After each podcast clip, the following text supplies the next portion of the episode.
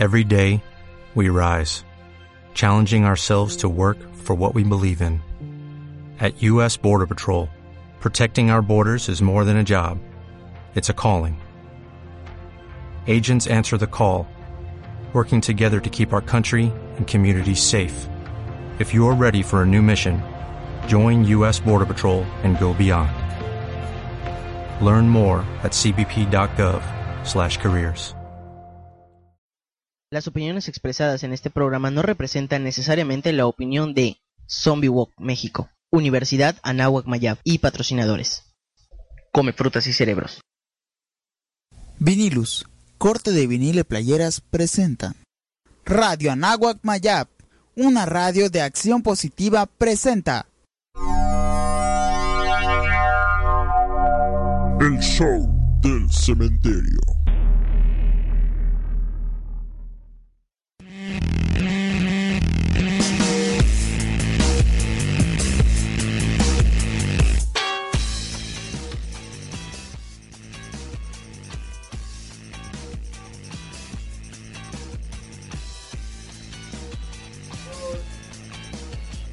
¿Qué tal? Muy buenas noches. Estamos dando inicio a una edición más del show del cementerio.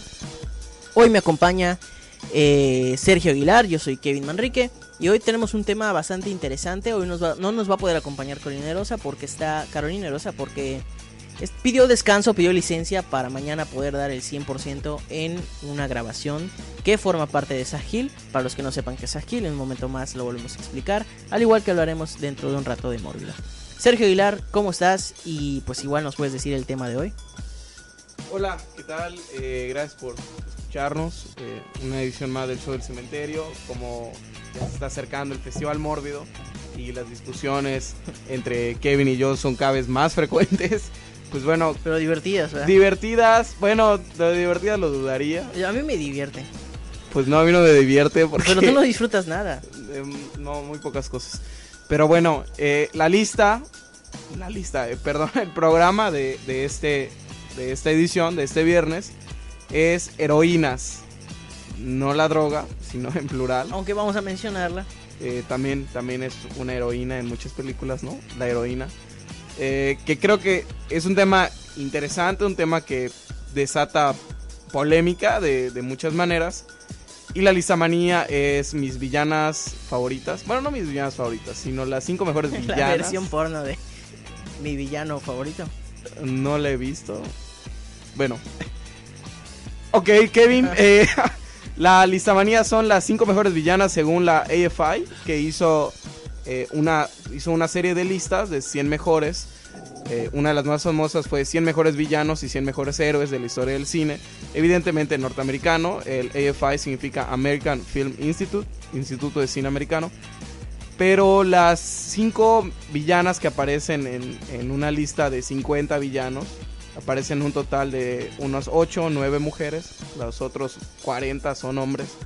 Son muy interesantes y son evidentemente de películas fantásticas y de terror. Y pues hay también tema de Morbio para comentar, tal vez, Kevin. Sí, claro, resolveremos algunas dudas que po- posiblemente estén en el aire todavía referente a un anuncio que hicimos hace, hace Unos unos días.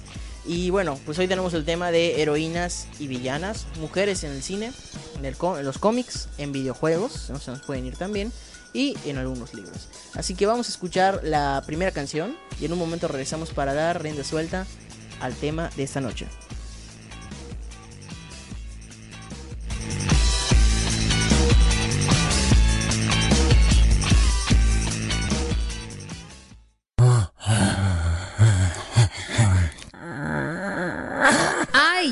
Escaparon los zombies. Ponles música para que se calmen. El show del cementerio.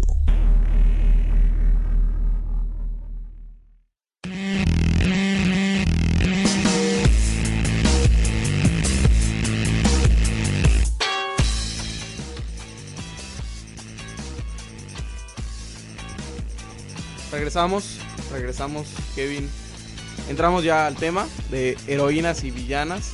Claro, antes vamos a recordarle a la gente que nos esté escuchando acerca del inicio, eh, perdón, el anuncio que hicimos hace unos días para todos los que no lo han visto, aunque ya el video lleva unas, ya, ya casi estamos en 400 reproducciones, ya vamos por buen camino, esperamos, eh, y resolviendo también dudas. Este anuncio es que para asistir este año a Mórbido, tienen que tener muy en cuenta que eh, eh, para adquirir, para entrar a las funciones van a tener que adquirir un, pase y este pase lo van a tener haciendo un donativo a Mórbido AC y este donativo es de 15 pesos. 15 pesos por película y existe uno que es 130 pesos por todo el festival. Eh, esta medida que estábamos implementando este, pues es muy importante porque nos va a asegurar poder continuar con este proyecto que es el Festival Mórbido, que es hasta ahora el único festival de cine en el estado de Yucatán. Desgraciadamente todavía lo es, ¿no? Y, y sí es importante porque llegó un punto, muchas situaciones dentro del festival en el que o empezamos a implementar esta medida, que creo yo que es eh, justa y creo que es una cantidad además muy mínima, o eh, estaba muy grande la posibilidad de tener que cancelar el festival. Que creo yo que ni a Kevin, ni a mí, ni a muchísimas personas nos hubiera gustado, ¿no? Entonces, precisamente para no tener que llegar a esa medida, pues implementamos esta segunda, que creo que también refleja eh, las ganas y el compromiso de conformar un equipo de trabajo que sí esté comprometido los 12 meses del año, es decir, todo el año, a trabajar en la siguiente edición de Mórbido. Y no solo en la siguiente edición de Mórbido, sino en todas las actividades que tenemos a lo largo del año, ¿no? Como son este, invitaciones a congresos, a dar conferencias, presentaciones especiales, eh, últimamente la Noche Blanca del Ayuntamiento de Mérida, y así. Y creemos que para que podamos ofrecer un espectáculo y un proyecto de mayor calidad, pues necesitamos implementar esta medida de los pases eh, a través de los donativos al festival. Así es, y entre las preguntas frecuentes están, eh, ¿a dónde va ese donativo? Que creo que eso es importante, ¿no? Eh, Estaría bien que hagamos una sección de FAQ. Sí, sí, O sea, lo, lo habrán. F-A-Q, no el otro. The fuck. Eh, The FAQ. The Mórbido FAQ. Este, acerca de los donativos, ¿no? Eh, creo que una primera pregunta es, entonces este año el festival cuesta. Pues bueno, nunca fue gratis el festival, ¿no? El festival desde su primera edición ha costado muchísimo, ¿no? Precisamente para solventar eh, deudas de todo tipo se están implementando estas medidas. ¿A dónde está yendo el dinero? A Mórbido AC, a una asociación civil, como lo es el Festival Mórbido, que va a utilizar ese dinero para eh, el desarrollo de sus actividades, el desarrollo correcto, legal y sobre todo de calidad de todas las actividades que tenga. Siendo más específicos, ¿a qué se va a ir este dinero? A pagar todo lo que se tenga necesario que pagar para hacer lo mínimo que es un festival de cine, que es, son dos cosas, ¿no?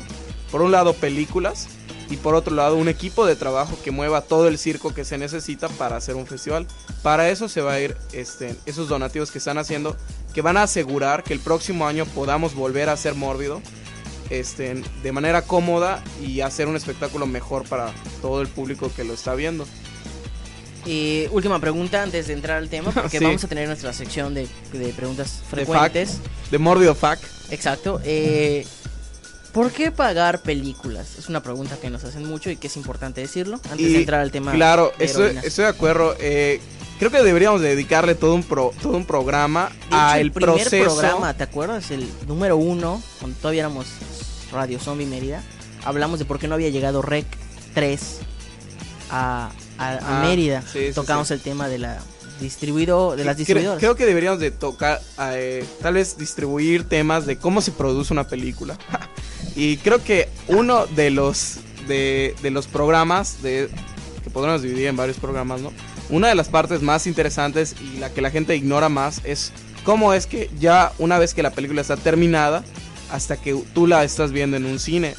Ese es un proceso súper complicado con el que un festival de cine lidia, que es precisamente la parte medular en la que más lidia un festival de cine, que es eh, todo el papel con los exhibidores, con los distribuidores y con los productores en algunos casos de cine.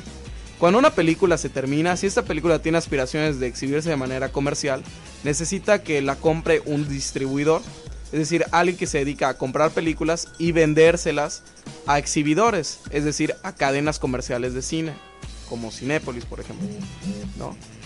De hecho, Sí, tienes razón, hay que tocar en un programa el tema completo porque Es muy complejo, ¿no? es muy complejo y además hay gente que lo hace, De hay gente ilegal. que cobra, exactamente. Ellos sí cobran.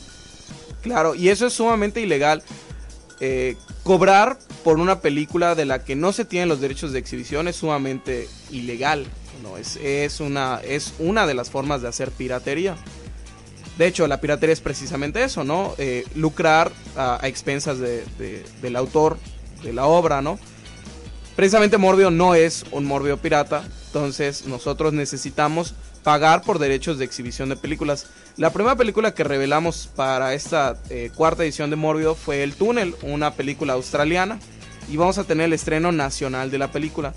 Para tener ese estreno nacional tuvimos que entrar en contacto con la productora, en particular con el productor australiano de la película, este Enzo se llama, es un- una persona muy amable, de decir.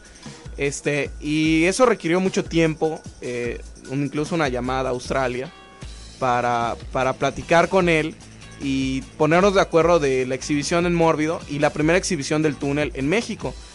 Entonces, evidentemente las llamadas a Australia son muy costosas, ¿no? Entonces, y enviar correos requiere mucho tiempo, eh, porque hay que redactar de manera correcta un correo electrónico, ¿no? Entonces, todo ese tiempo y dinero invertido necesita ser retribuido para que el próximo año podamos traer el estreno nacional de alguna película de Nigeria o de O de Eslovaquia como el año pasado. o de Eslovaquia como el año pasado o de, o de Francia, etc., cualquier parte del mundo, ¿no? Entonces, podríamos decir que las películas cuestan de dos modos. Uno es todo el proceso para conseguir esa película y por otro lado es que hay que pagarle a un distribuidor porque quieres pasar tu película en tu festival. Creo que podemos ahondar más. Podríamos tal vez dedicarle todo un programa ya cercano a Mórbido a todos los procesos para hacer Mórbido, un ¿no? pequeño podcast, yo creo. Sí, yo creo que podemos hacer un pequeño podcast y lo distribuimos como propaganda nazi. Eso estaría interesante. ok, pues bueno, vamos a, a entrar al tema de hoy. Hoy vamos a hablar de heroínas y de, de villanas también. Importantísimas en la cultura popular. Las villanas podrían ser gerentes de alguna cadena comercial de cine. Por ejemplo, o or- organizadoras de algún festival también. También que las hay. podrían ser. que las hay. Eh, entonces, vamos a leer la definición. Vamos a leerla porque la estoy agarrando de, de Wikipedia. Es San Wikipedia, nos, nos persinamos en ese momento. Eh, comúnmente, el héroe o la heroína posee habilidades sobrehumanas o rasgos de personalidad idealizados que le permiten llevar a cabo hazañas extraordinarias y beneficiosas, actos heroicos, por las que es reconocido compárese con el villano o la villana. Eso quiere decir que un héroe, de los que vamos a hablar hoy, eh, comparte, eh, comparte cualidades extraordinarias. Y esto es lo que lo hace, esto es lo que hace distinto a estos personajes, ¿no? Vamos a hablar de eh, personajes como por ejemplo Batichica, como por ejemplo Gatúbela, como por ejemplo la Mujer Maravilla. eh, también personajes históricos como Sor Juana Inés de la Cruz, como José Ortiz, ¿no, Sergio? Sí, estoy de acuerdo. Y que, que son heroínas también de la, de la historia de México. De la historia de México y, y que en una sociedad machista como la que vivimos, pues siempre son invisibilizadas de algún modo. Exacto. O bueno, en, en el caso de, de- de- de todo lo que... De todos sus logros, pues son también eh, de llamar la atención, ¿no? Que, que si lo hubiera hecho un, un hombre, por ejemplo. Entonces, entonces, pues vamos a iniciar hablando acerca de las heroínas que son más comunes. Y estas son las heroínas de cómics. Sergio, tu favorita. Mi favorita heroína de cómic. Y tu villana también. No sé quién, bueno, estábamos discutiendo una lista que encontramos en internet. eh, que está Catwoman, Gatúbela, que yo creo que es sin duda una villana. A pesar de que estaba diciendo Kevin, bueno, es que en ocasiones ha ayudado a Batman. Uno de los ejemplos es la última película de Nolan, ¿no? Pero, pero creo que si en su mayor parte es villana, pues, pues que se considera una villana, ¿no? Pero sobre Gatúbela, que la verdad no me agrada mucho, está Harley Quinn, que creo que es la más interesante villana que aparece en Batman y desgraciadamente es la que menos aparece tanto en series animadas, cómics, no dígase películas, ¿no? Donde nunca ha figurado. Creo que es... O sea, decir que es la versión femenina del Joker es quedarse muy, muy por, muy por el suelo, ¿no? No, tiene una historia muy, interesante de Sin duda. origen. Harley Quinn, tal cual como el Joker, es, es una psicóloga, psiquiatra prominente que, que al entrar a, a Arkham Asylum conoce al Joker y, y trata de sacarle información, etcétera. y Se da cuenta que es O sea, imposible. se fascina de él como objeto comienza- de estudio, ¿no? exacto, se comienza a fascinar como objeto de estudio y luego se enamora perdidamente y se obsesiona perdidamente y se convierte en, la villana que hoy es, ¿no? Una de las principales villanas de, de Batman, como dices en los cómics, una villana que en cuestión de físico, por ejemplo, pelea y, y se equipara a lo que puede hacer este Batman, porque casualmente cuando, cuando no buscan cómo darle un superpoder, resulta que son expertas en algún tipo de lucha. Por ejemplo, ella era experta, si no me equivoco, en artes marciales.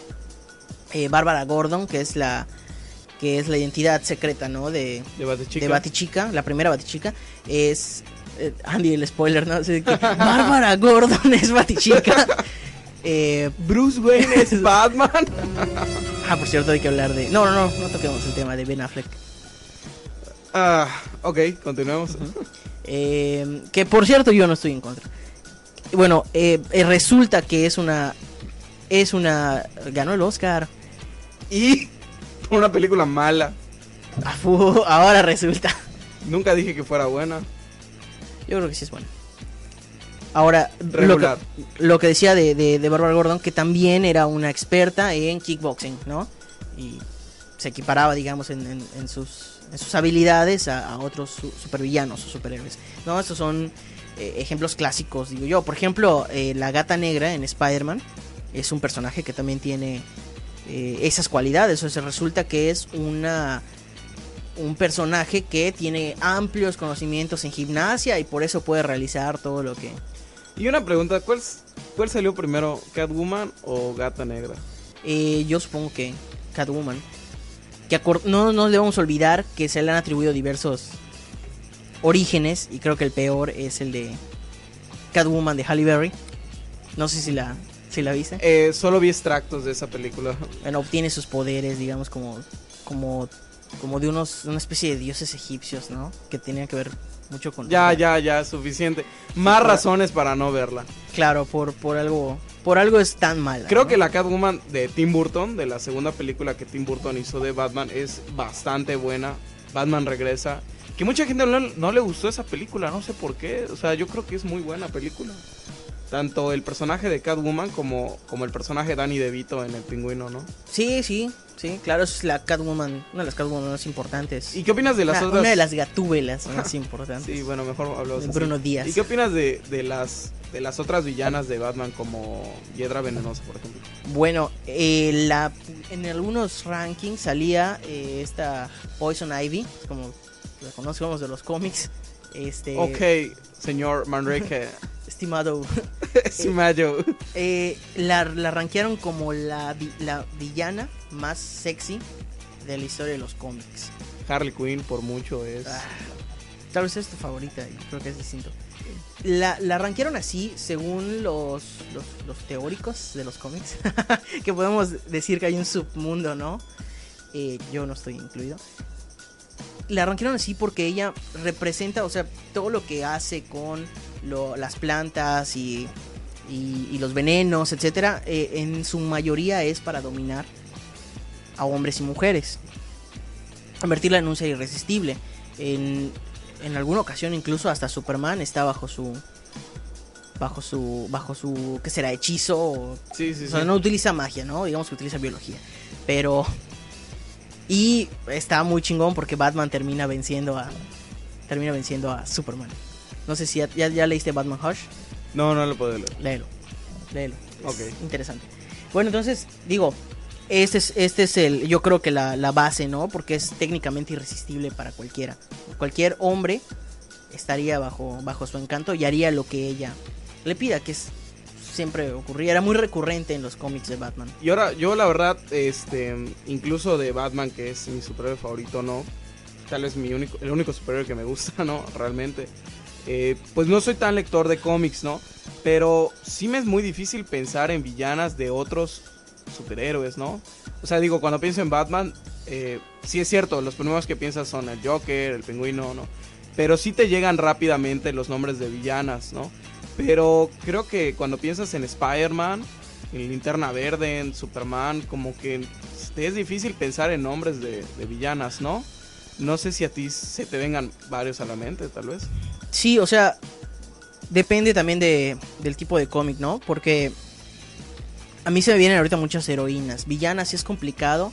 Eh, eh, hay, hay villanas, por ejemplo, en el, en el cómic de, de Thor, pero que son parte, ¿no? Digamos, Thor es un mundo completo que te cuentan de lo que es Asgard y todo. Y hay una bruja que está enamorada de, de Thor, pero al mismo tiempo es su enemiga. Eh, si viene siendo su nombre algo como una traducción de encantadora. Eh, la, la bruja escarlata, por ejemplo, que es hija de Magneto en los X-Men. En los X-Men hay, hay más. Mystique, por ejemplo, es una de las más populares. Sí, bueno, tal vez los X-Men se tengan. Sí, porque son es un grupo completo, Claro, ¿no? claro. Eh, Black Widow en algún momento de los de lo de los Avengers en cómics es una villana.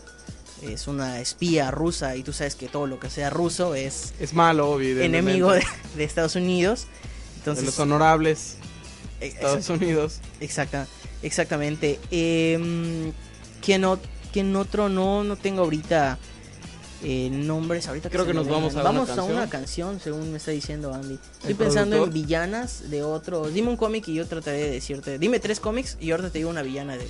Bueno, tres superhéroes. Linterna Verde. ¿Ok? Eh, Linterna Verde hay. O sea, tiene un chingo de. Linterna Verde, Flash y Aquaman. Ok.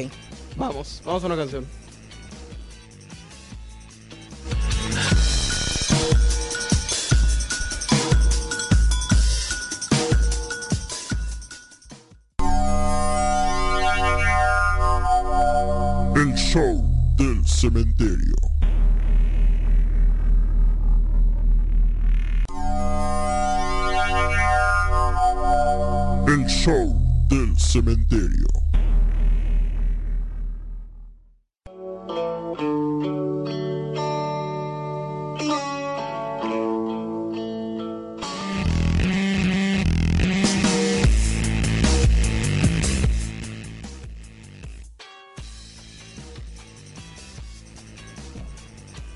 Eh, ya regresamos y leímos un comentario por ahí, ¿no? De que Poison Ivy no utiliza magia, utiliza biología. Claro, de la manera burda en la que lo estamos mencionando, ¿no? No somos los expertos en cómics, no vino hoy Stephanie, eh, seguramente por la lluvia. Eh, me decía Sergio de tres cómics, ¿no? Flash, Aquaman y Linterna Verde. Ujú. De Lin- Linterna Verde nunca lo he leído. Eh, sé, ahora sí que hay, no, o sea, lo, lo básico es que hay un montón de linterna verdes, incluyendo mujeres. Y obviamente un montón de extraterrestres enemigos. También de Flash. De Flash y de Aquaman, lo interesante. O sea, Aquaman tuvo muchos orígenes. Entonces, hay orígenes en donde él es hijo de un investigador que vive bajo el agua y adquiere él poderes este, acuáticos. Que por cierto muchos lo, lo denigran por ser un superhéroe inútil, porque solo habla con los peces y sin el agua. O sea, si hay una pelea en el desierto del Sahara, no... No, no sirve para nada. Exacto. Eh, no, no es así. por inútil. No es, in- no es un inútil, tiene fuerza sobrehumana. Al estilo Superman, digamos. Em, ahora, lo interesante es que en DC se combinan mucho los, los villanos. ¿Sí? Entonces, eh, de, los, de las villanas más conocidas, por ejemplo en Batman, obviamente en algún momento tuvieron que pelear contra la Liga de Justicia o contra alguno de los superhéroes. También hay un cómic que está ahorita, es muy popular, el, el- la paradoja de Flash o Flashpoint, donde la Mujer Maravilla se convierte, digamos, o aparece en, ese, en esa paradoja de tiempo como una como la reina amazona que es, pero tratando de dominar el mundo. Y Aquaman eh, también intenta dominar el mundo, entonces, igual dicho de una manera muy burda. Entonces se, enmarcan en una guerra, ellos dos, ¿no? Y terminan destruyendo casi la mitad de Europa. O sea, Europa queda la mitad hundida y Londres completamente destruida por la mujer y gobernada por la Mujer Maravilla y sus amazonas. Entonces, también se han, también se han convertido en, en villanos. Em, hablando de otras heroínas, decíamos, heroínas sobre todo en, en cómics, decíamos, en X-Men es donde más, yo creo, aparecen mujeres. Técnicamente es un, un instituto, una escuela, y pues sería muy raro, ¿no? Que no, que no aparecieran. Pues sí, sí, sería muy raro. Desgraciadamente tampoco sería poco común, ¿no? Claro, pero tiene emblemáticos, ¿no? Por ejemplo, Jean Grey, eh, Tormenta, Sí. es un clásico, Rogue, eh, Kitty, no recuerdo su, o sea, ese es su nombre, pero no recuerdo su Shadow. No me acuerdo. Es la chica que, que puede atravesar paredes. Recuerdo que era Kitty Pryde, si no me equivoco. Hay un cómic muy interesante que es el, el Arma X, eh, conocida como Laura, su nombre original. Es una historia que igual, como todos los cómics, tiene diversos orígenes. El cómic dedicado a ella, de seis números, es un cómic en donde tratan de clonar a Wolverine. Eh, la clonan en forma de mujer. Crean a una niña. Esta niña es entrenada desde chica para abandonar toda, toda idea de sí misma y, ser utilizada como un arma. Eh, le educan al estilo la naranja mecánica y termina termina por convertirse en un arma obviamente con los poderes de Wolverine solo que ella tiene dos garras dos garras en las manos y una en cada pie Eh, y la mandan a matar gente de la mafia políticos etcétera obviamente pues con los factores de curación que tiene de, de Wolverine se convierte en un arma muy poderosa como era la idea original de Wolverine en X-Men Eh, pues es una de las más de las heroínas más populares eh, que, que apare- heroína porque al final se termina convirtiendo en heroína o parte de X-Men ¿Qué tal las super, las super chicas de Superman? ¿Las conoces? A ti no te gusta Superman, ¿verdad? No, lo detesto con mi vida. Detestas Superman. Sí, la No verdad. es tan sí. malo. No, es estúpido nada más. No, no es tan malo. Es- Es estúpido nada más. Hay cosas estúpidas que no son malas. Claro, el hecho de que sean estúpidas ya es malo, pero bueno, en sí. ¿Y no recuérdanos por qué no te gusta Superman? Porque es estúpido. ¿Por qué? Porque, porque no tiene sentido. O sea, cualquier cosa lo, lo puede hacer Superman. Más o Cualquier menos. cosa lo puede hacer Superman. Más o menos. Si cualquier cosa pudiera ser Superman, no hubiera sido necesario crear la Liga de la Justicia. No, eso fue nada más el capricho de algún geek. De que estén en un mismo, en un mismo No, papel bueno. todos. No, o sea, llegó un momento en el que fue necesario. No tienes Sí, porque un geek necesitaba cumplir su capricho, eh, su orgasmo mental, con tal de tener, oh, sí, Superman y Batman tomados de la mano, luchando contra un mismo villano, los rusos. Digo, la verdad, no hay mucho que aportar. Batman vence seguidas veces a Superman. y, ¿Hay alguien que lo puede vencer? sí, bueno, siempre, siempre puedes justificar la estupidez que estás haciendo cometiendo una incoherencia narrativa. ¿Por qué sería una incoherencia narrativa? Porque entonces, ¿cómo puede ser que Batman sí pueda ganarle a Superman, pero Batman le- pero Superman le pueda ganar a todos los villanos de Superman? O sea, es decir, Batman le puede ganar a todos los villanos de no, Superman. bueno, claro. O sea, tienes que leerlo. Porque definitivamente al crear un héroe tienen que crear a villanos que estén a su nivel. Claro, Sí, sí, o sea, claro, y, y eso está bien. Digo, por más estúpido que sea el, Sí, el no es tan invencible como suena. No, lo- solo se llama Superman. Bueno, claro. Digo, Y Batman. eso no significa un superhombre. No, es un hombre murciélago.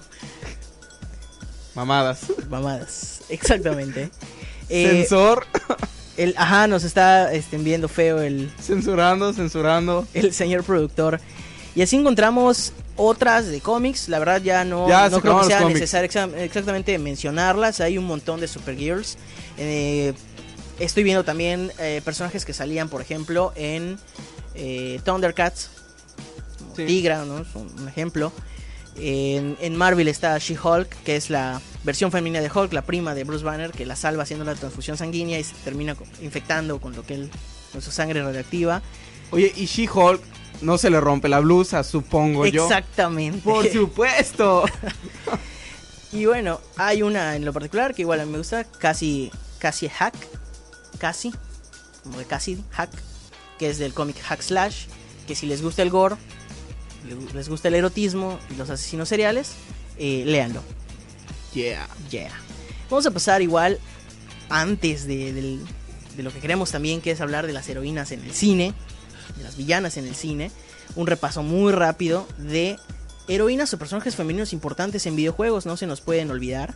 Eh, yo creo que el más importante y el icónico es Lara Croft, Tomb Raider. Sí, sí. Más de 11 entregas distintas. Próximamente va a salir una nueva película.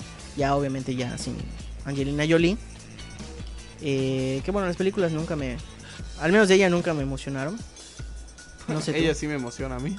Angelina Jolie o Tomb Raider. Angelina Jolie, evidentemente. Sí, es la Creo que podría hacer de... ¿Qué, qué tal la princesa Zelda? Claramente da su nombre al videojuego, pero pocos, todos creen que Link sí, verdad. es Zelda. Sobre todo quienes, quienes nunca estuvimos pegados al videojuego. Yo durante muchísimos años también creí, ¿no? Que ese personaje de capuchita verde era Zelda, ¿no? Y luego me enteré que no. Creo que no hay, hay pocos personajes tan patéticos como la princesa Peach. Excelente. Eh, sí, claro, es una excelente referencia, pero... Es el leitmotiv de Mario. Ajá. O sea, el videojuego más famoso de la historia. Pero no es ni una heroína ni una villana, es... No, es una cosa inútil que hace ni puta madre, pero, pero es el leitmotiv de Mario Bros. ¿Quién se acuerda de Chun-Li? De Chun-Li. Espera, en Super Mario Bros. Advance, el mejor Bueno, tienes razón, personaje es razón. Peach. El mejor razón, personaje son, es son Peach. utilizados en... En, o- en otro, en rip-offs de Mario Bros, ¿no? Exactamente, sí. Oh, tienes, toda la razón. ¿Cuál Entonces, mencionaste ahorita, perdón? Ah, mencioné a Chun-Li. Si jugaste Street Fighter, Eh, no, la verdad nunca fui fan de Street Fighter. ¿nunca, ¿nunca jugaste Street Fighter? Sí, sí, bueno, lo jugué una vez, nunca lo entendí y ya. Y nos están censurando otra vez. ¿Por qué? No, vamos a tener dos minutos. Ah, ok, dos minutos. Esta Jill Valentine, obviamente, de Resident Evil, sale desde la primera, desde el primer videojuego y es una de las de los personajes principales. Eh, tal vez una no tan conocida, pero que a mí me, me impresionó mucho porque me la, viví, me la vivía pensando que era hombre, que es eh, la, la protagonista de Metroid, que es Shimus. Sí, Sí, sí, este sí, sí, personaje, ¿no? Lo ves siempre en, por ejemplo, Super Smash Bros. Decía, ah, un robot, un robot, y ya luego me enteré que es este. que era una chava enfundada en un, en un traje, ¿no? Entonces, creo que son personajes icónicos. Obviamente hay varios de Final Fantasy que no, que no, de- no deberíamos olvidar. En Mortal Kombat, eh, lo que me, me sigue sorprendiendo es que todos los de Mortal Kombat tenían unos mini vestidos, así como si fuera lo más cómodo pelear. Y en Con- tacones también. ¿no? Exactamente, en tacones, con el mega escote y la tanga. O sea, justo Yeah. mi traje de pelea deseado, ¿no? Sí, pues refleja una sociedad machista, una sociedad que, ¿Tú crees? que así es como, como mitifica a una mujer, ¿no? En tanga, con tacones y con un escote, ¿no? Porque si no, no sería, o sea, no podría compararse una mujer tan poco exuberante que no tenga ese tipo de ropa y que pueda pelear contra un hombre, ¿no? ¿Tú no es stripperella? No, no. No, no, no. Es, es una es una superheroína que tiene la particularidad de que su de que su re- re- verdadera identidad es eh, una chica que trabaja como stripper. ¿no? Y pues cuando se convierte se convierte en stripperella y lucha contra las mafias y, y hace bailes eróticos y todo. Muy bien. Muy bien. Vámonos a Listamanía. Un momento regresamos y vamos a hablar de las chicas las chicas en el cine, tanto buenas como malas, tanto buenas como muy buenas y las malas.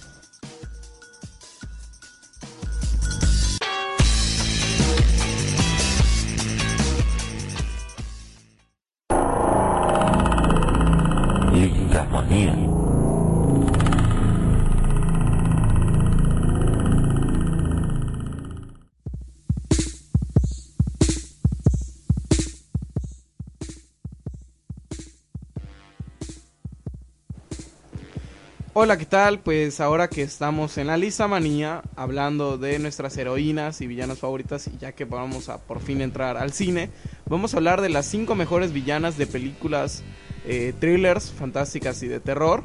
La número 5 es Baby Jane Hudson, de la película eh, Whatever Happened to Baby Jane, ¿Qué sucedió a Baby Jane? Que creo yo que es una muy interesante porque fue de algún modo una heroína.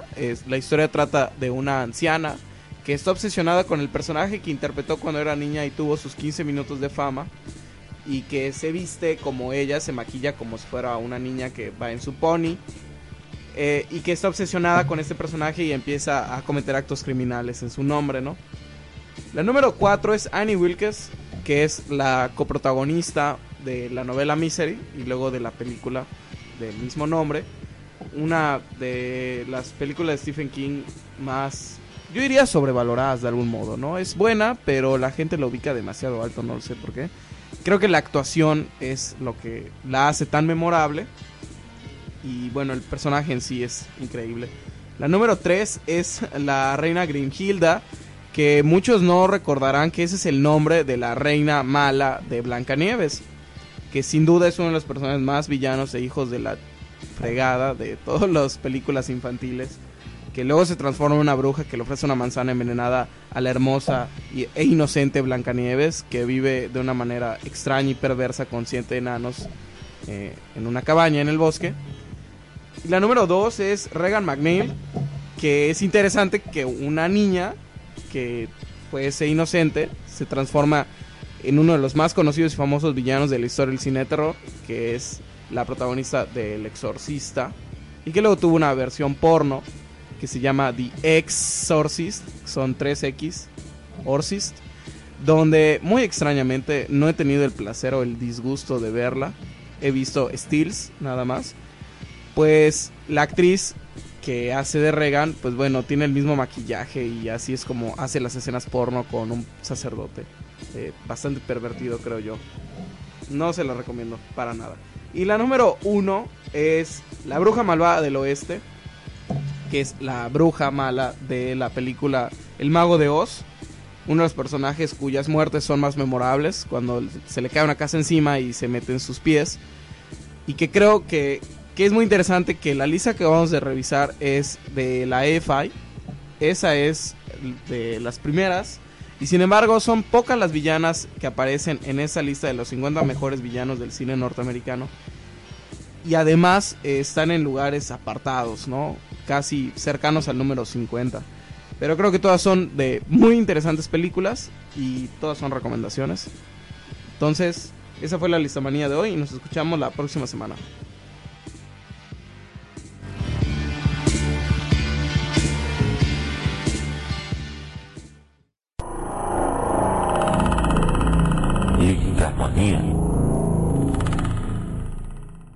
No olvides escuchar la retransmisión de El show del cementerio. en Radio Anáhuac Mayap los lunes a las 8 de la noche y miércoles a las 9 de la noche, solo por radio.anahuacmayap.mx.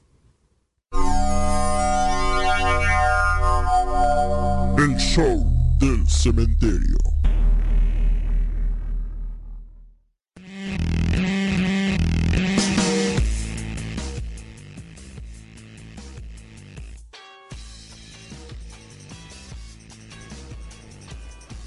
Regresamos y ahora sí, heroínas y villanas del cine. Rápidamente, ¿quién se te ocurre? Ion Flux, Io Flux. tengo que mencionar a Ion Menciona, Flux. sí, para los que no las lo que no, yo no, tú me has contado, pero no, no tengo el placer o el disgusto de conocerla. Pues bueno, eh, antes de entrar al tema de heroínas en el cine, quisiera mencionar a John Flux, que no es ni villana ni heroína, creo que es lo interesante de este personaje. Uh, De una miniserie de televisión que se emitió en MTV a mediados de los noventas, que luego hubo una película pésima, espero que nunca la vean y pierdan es, en dos horas de su vida viéndola. Solo vean la miniserie de televisión, un anime excelentísimo de Peter Chung, una de las mejores series de televisión que nunca he visto. Y es una gran recomendación. Ahora sí, heroínas en el cine y villanas también. y villanas también, no sé. Heroínas, de hecho en la lista de AFI, de los, en la parte de los 50 mejores héroes, la número 8, hasta el número 8 aparece una mujer que es Ellen Ripley, que es eh, la protagonista de la película Alien, Ok, claro. que creo yo se merece un muy buen lugar ahí. Sí, sí. Ahora revisando mujeres con papeles destacados, digamos, en, en las películas siendo protagonistas y encargadas de repartir golpes, entre muchas otras cosas. Eh, la novia de Kill Bill. eh, en Disney, para películas más infantiles, Valiente. Es una idea de Disney de sacar, a- o sea, de dejar de utilizar a las princesas, ¿no? Como, como mujeres vulnerables. Uno de Pixar es esa película, ¿no? Pixar, Disney. De hecho, Disney compró Pixar. Sí, Ya es completamente de... Sí, claro, pero Que hay que de alguna manera como que sí tiene autonomía ese departamento, ¿no? Sí, sí, sí. o sea, tiene su propia productora, su propia cadena exhibidora, su propia cadena distribuidora, o sea, como que Disney está ahí de nombre nada más casi, ¿no? Tal vez más, pero Pero sí, de que, de que tiene su autonomía, eso es un, un hecho. Valiente es, es un caso. Intentaron igual con la película de la princesa y el sapo. ¿No? Una... Una basura. No, no, para nada, la película es buena. ¿Se te hizo buena? Sí. Tiene un mensaje muy distinto a lo que te Se me presentan hizo otras. muy racista también. Muy racista. y Django, ¿qué tal, no? No, no, no, Django no es una película racista. Hay un buen reportaje por ahí de películas racistas que fueron racistas por accidente. Eh, ¿Cómo cuál? Voy, voy a revisar, no me acuerdo. Estoy tratando de recordar alguna. Ah, por ejemplo. Por ejemplo, Transformers. Si no me equivoco, Transformers 2. Resulta que en el Transformers 2. Yo, claro, no he visto Transformers. Tal vez me estoy equivocando y es la 3. eh, reci- hay dos robots nuevos en- entre la pandilla, digamos, de esos robots acostumbrados a destruir toda la, toda la ciudad. Que eh, son los más tontos, ¿no? De toda la. De toda la. De todos los robots. Y además tienen ese, ese lenguaje estilo. eh, ¿Cómo decirlo? Eh, callejero, ¿no? Que. ¿Cómo? Tiene, tiene que ver con la. Callejero. Callejero, pero clásico de. De los barrios negros, ¿no? Y hablan así, son los más estúpidos y además se mueven. Ajá, racista, fue racista, Racista, racista. tal vez sí, indirectamente. Tal vez sí, indirectamente. Tal vez no. Tal, tal vez creyeron que la audiencia era demasiado estúpida para no verlo. o Tal vez sí son unos nazis los que lo hicieron. Estaba Es que la es película fácil estaba la que- película Hancock también. Bueno, más o menos. hicieron un análisis, ajá, hicieron un análisis así de es que se- es que demuestra que el personaje negro tiene que vivir separado de la sociedad y no sé qué. Creo que en Hancock sí, eso sí está demasiado. Eso es lo que te digo, es rebuscado pero tal vez accidental. Eh, pero bueno, seguimos hablando de, de protagonistas femeninas. ¿Ya viste Death Proof? No la has visto. No, no he podido ver. No, Death no, Proof no, es todavía. una oda a las heroínas. De cierta manera también. A lo, a lo Tarantino. A lo Tarantino. Qué raro. Eh, ¿Cómo te lo imaginas tú? Pues no sé, las, por las imágenes que he visto, pues sumamente ridícula, como siempre. O sea, el Tarantino a la Robert Rodríguez, que creo que eso es lo que no vale la pena. Mm, no, no, le hace un buen homenaje a los. a los al género, ¿no? De, de, de automotores y todo. Está muy chingón. Las chicas se dedican a repartir golpes contra los hombres malos y asesinos. Contra el hombre malo y asesino. La verdad se. eh, se nota, ¿no? El, gusto que tiene Tarantino por las protagonistas femeninas. ¿No? El poder que, le da. En algún momento tuve la oportunidad de participar en un concurso de crítica de Tarantino, no lo hice. Y mi crítica iba a ser justo el, el papel que tiene la mujer en la- el cine Tarantino, haciendo énfasis en Dead Proof, que tiene seis protagonistas femeninas. Habría estado muy interesante Sí, sí, ensayo. ojalá y Kinowadi saque otra vez ese concurso. Sí, ese. Específicamente de sí. Tarantino. Solo para que Kevin Manrique pueda concursar cuando lo pudo haber hecho antes, ¿no? La verdad sí me atrasé. Bueno, está eh, personajes como... Como... Como. ¿Cómo? No, tengo varios. Está Tomb Raider también, que aparece en videojuegos, en películas. Está, de nue- está por ejemplo, Alice de Resident Evil, que no aparece en ningún videojuego. Es un personaje creado exclusivamente para el cine y creo que vale mucho más la pena mencionarla a ella que, por ejemplo, No he leído las novelas de Resident Evil, no, no aparece en Resident Evil. no fue un personaje creado directamente para el cine. Hay un... Hay personajes que luego trataron de adaptarlos y curiosamente se parecían mucho a ella, ¿no? Pero no, no iba para más. Los Ángeles de Charlie estarían incluidos entre... Pues como heroínas, sí, claro. Los ángeles de Charlie son heroínas del cine, sin duda, ¿no? heroínas más sociales, más por una causa tal vez sin, sin tanto golpe. Eh, ¿Quiénes podrían ser? Mónica, ¿cómo se llama? Mónica Bellucci. Mónica En- Bellucci, ¿en cuál En película? Irreversible. O sea, es Me- me- una... eh, Es una... Kevin, mejor, mejor no hables. Ok, no hablo. No, bueno. eh, No, o sea, estoy hablando, estoy hablando de, de un de un sentido, digamos, donde la mujer es la que sufre y logra sobreponerse al estilo Juana de Arco. No sucede estilo- eso en Irreversible en ningún momento. No, no, no. de hecho, No, la pero historia de como- como Mónica- mártir, tal vez. No. No, no, por supuesto que no. Por ¿Por qué supuesto que no? no. Porque precisamente la historia de, de ay, ¿cómo se llama el personaje? No recuerdo el personaje de Mónica un Bellucci. personaje bello que le pasan cosas horribles. Sí, y que termina, ni siquiera sabe si vive o no. Ni siquiera sabe si vive. Sí, claro, piensa de manera, piensa de manera ¿no? entre líneas, contextual. ¿Qué te quiso decir? Eh, ¿Quién la dirigió? Gaspar Noé. Gaspar Noé. ¿Qué quiso decir? ¿no? Que es un mundo horrible y que no hay manera de regresar el tiempo. Eso ¿Y tú quiere crees- decir la película. Eso quiere decir la película. Seguro. Eso quiere decir No toda la más. filmografía de Gaspar Noé. No hay más. ¿no? No hay, no hay cómo buscarlo más. En términos de historia y de moraleja, no, no hay más. Ah, ok. Esa es la- Escúchenlo, ¿eh? No, no, si encuentran algo más, están equivocados.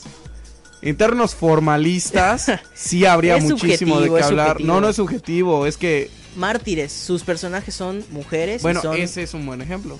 Es un muy buen ejemplo.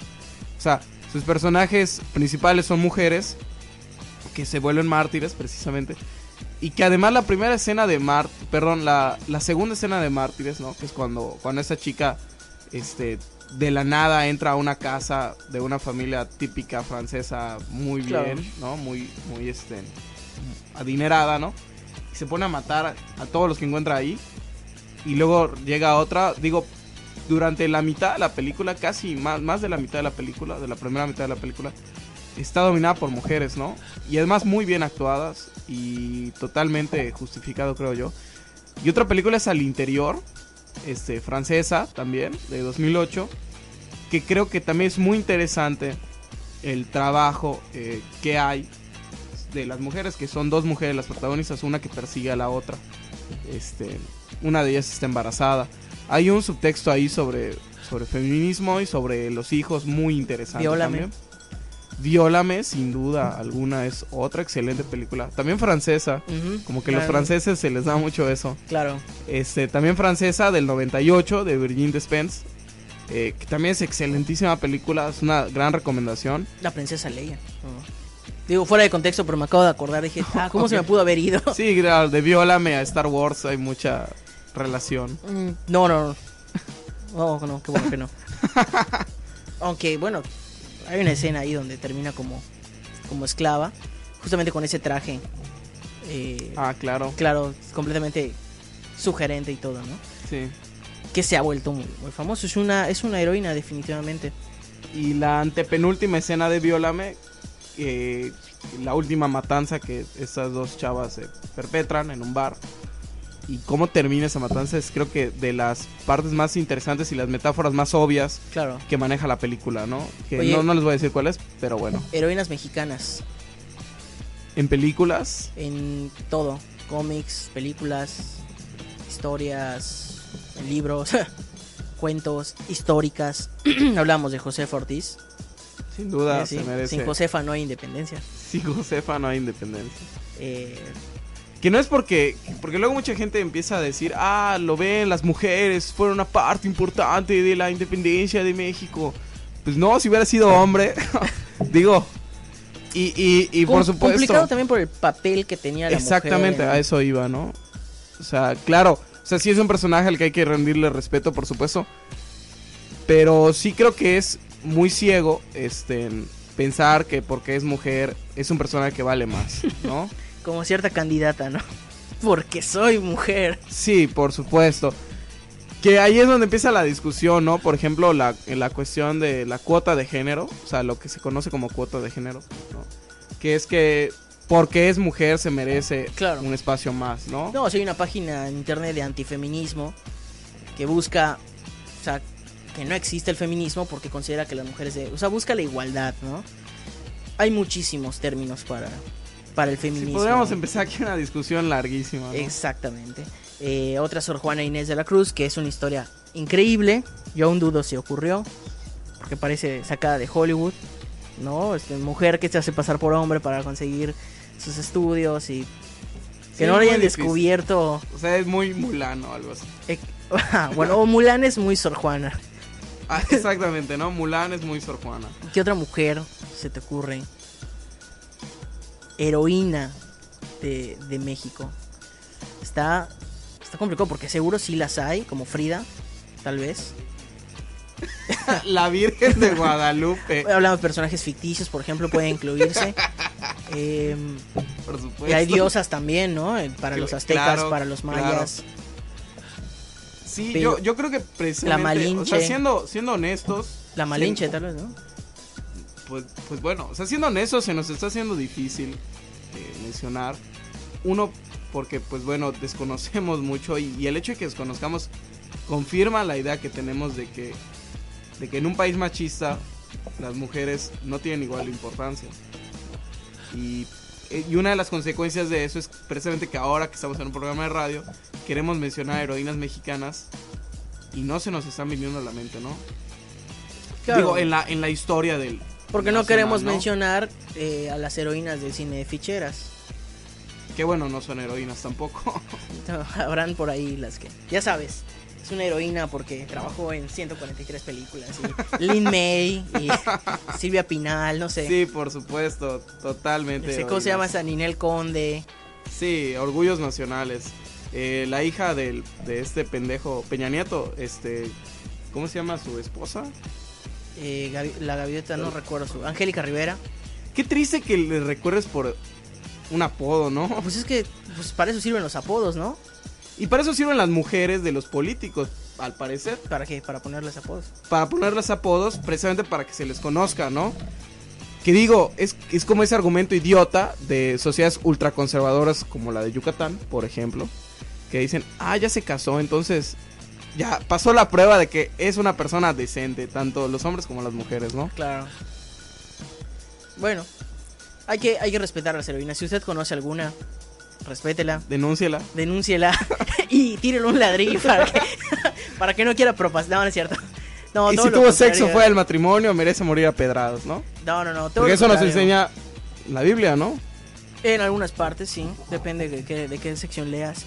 Pero a lo que vamos, ¿no? También yo creo que es importante, eh, ya para ir finalizando, eh, darles ese justo papel, ¿no? Que, que se merecen, ¿no? Que cada día haya más heroínas de verdad mexicanas, ¿no? Mi hero- la heroína es mi mamá, ¿no?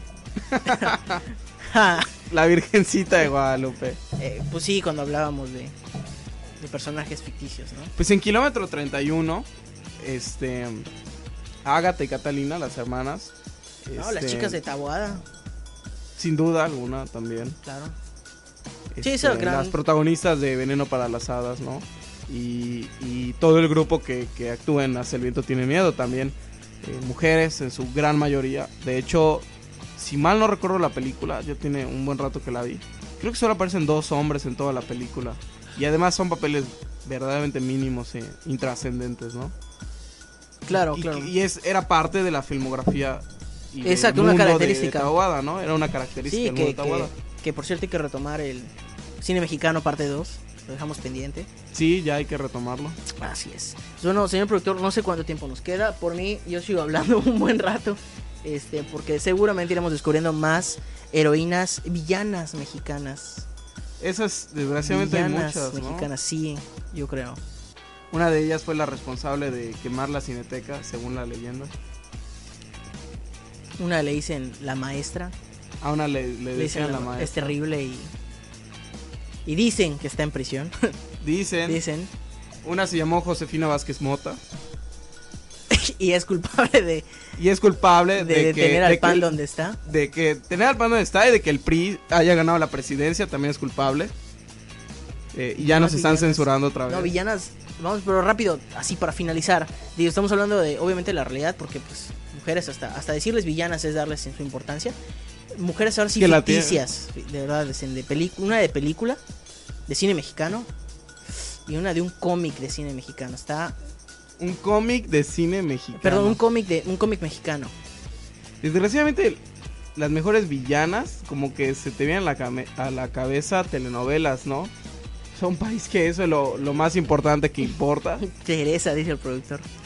Nunca Que he yo nunca visto le, yo nunca una sola telenovela. Recuerdo a esa que gritaba lo de inválida, ¿no? ¿Qué? Hubo una, este, María Rubio. Maldita lisiada. María Rubio es, según yo, era la, ma- eh, la más famosa, ¿no? O sea, la que, la que más eh, se conocía, ¿no? De una no, telenovela que se llamó Cuna de Lobos, ¿no? Era una que tenía un parche en el ojo derecho. Y que se hizo muy famosa eh, ella y ese personaje porque la gente la atacó en la calle por, por lo que hizo en la telenovela, ¿no? O sea, re- eh, creo que le, lanzaron una pedrada. Que habla muy mal de quien le lanzó la pedrada, que es una metáfora Claro. de toda la sociedad mexicana, que es tan estúpida que cree que una telenovela es real.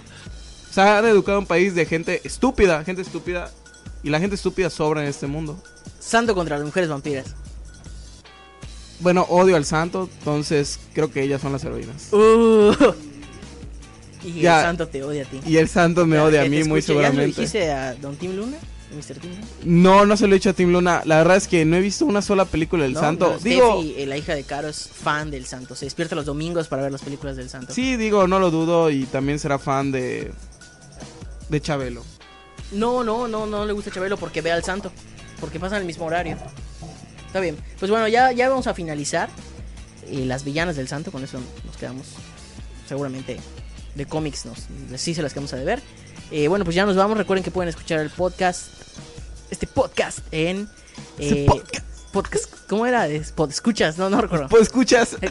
Bueno, pueden escucharlo en iBooks o pueden escucharlo en iTunes como Show del Cementerio o Radio Zombie Mérida. También estamos en las redes sociales Mórbido Mérida, Zombie Walk Mérida y Mórbido-Mérida en Twitter. Así que nos escuchamos el siguiente viernes.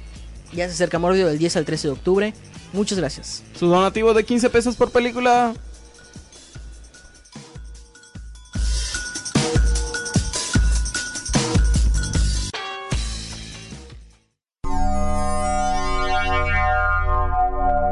El show del cementerio.